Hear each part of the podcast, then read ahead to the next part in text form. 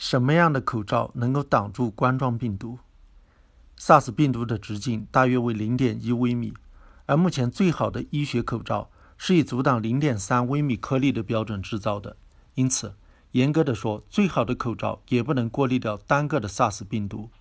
不过，戴口罩的目的并不是为了防止单个的病毒进入呼吸道，而是为了阻隔携带着病毒的分泌物，其大小要比病毒本身大得多。市场上常见的口罩多是为了防尘、减少异味的目的制造的，并不一定有防止病毒传播的效果。例如，容易被唾液沾湿的纸质口罩，以及用两根松紧带挂在耳朵上、不能紧贴脸庞的口罩，都不会有很好的效果。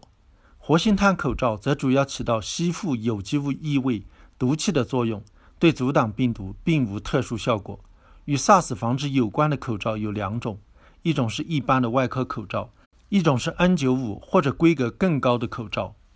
标准的外科口罩是用四根棉绳系在脑后以贴紧脸庞，而不是用松紧带挂在耳朵上。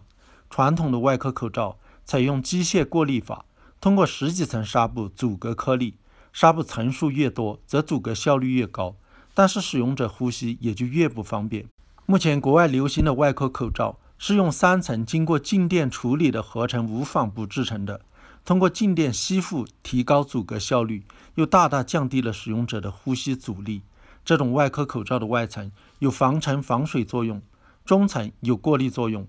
可以阻隔百分之九十以上的大于五微米的颗粒，内层则用以吸湿。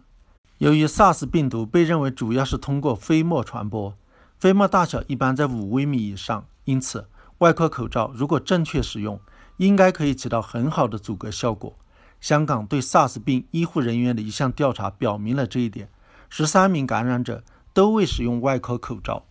不过，外科口罩并不足以阻隔较小的悬浮颗粒和空气传播颗粒，主要是因为外科口罩的四周仍然不能做到密封，也无法做密封测试。因此，美国疾病控制中心建议 SARS 病医护人员。应该使用规格更高的 N95 口罩，而建议 SARS 病患者在健康条件许可时使用外科口罩，因为外科口罩可以有效地包容患者在咳嗽和打喷嚏时排出的飞沫，以免传染给病人。所谓 N95 口罩，指的是通过美国职业安全与健康研究所的认证标准的口罩，意思是在非常严格的测试条件下，能够过滤掉至少百分之九十五的。直径大约零点三微米的非油性的悬浮颗粒，是美国防范肺结核病菌的指定口罩。还有 N99 和 N100 口罩比 N95 口罩更有效，可以过滤掉至少百分之九十九和百分之九十九点九七的悬浮颗粒。除了 N 型口罩，相应的还有 R 型和 P 型，即 R95、P95 等等。R 和 P 都指的是可以过滤油性的悬浮颗粒。最高的规格是 P 一百口罩，既可以过滤掉百分之九十九点九七的直径大约零点三微米的油性悬浮颗粒。世界卫生组织原先也建议医护人员使用 N95 口罩防治 SARS 感染，但在四月二十四日改而推荐过滤效果更佳的 P 一百或者 P 九十九口罩。不过，美国疾病控制中心坚持认为 N95 口罩已经适用。大部分 N95 口罩的外形像杯子。采用了一些特殊的设计，确保口罩与脸庞的密合性。针对脸庞的大小，同一种类型的 N95 口罩还有不同的尺寸。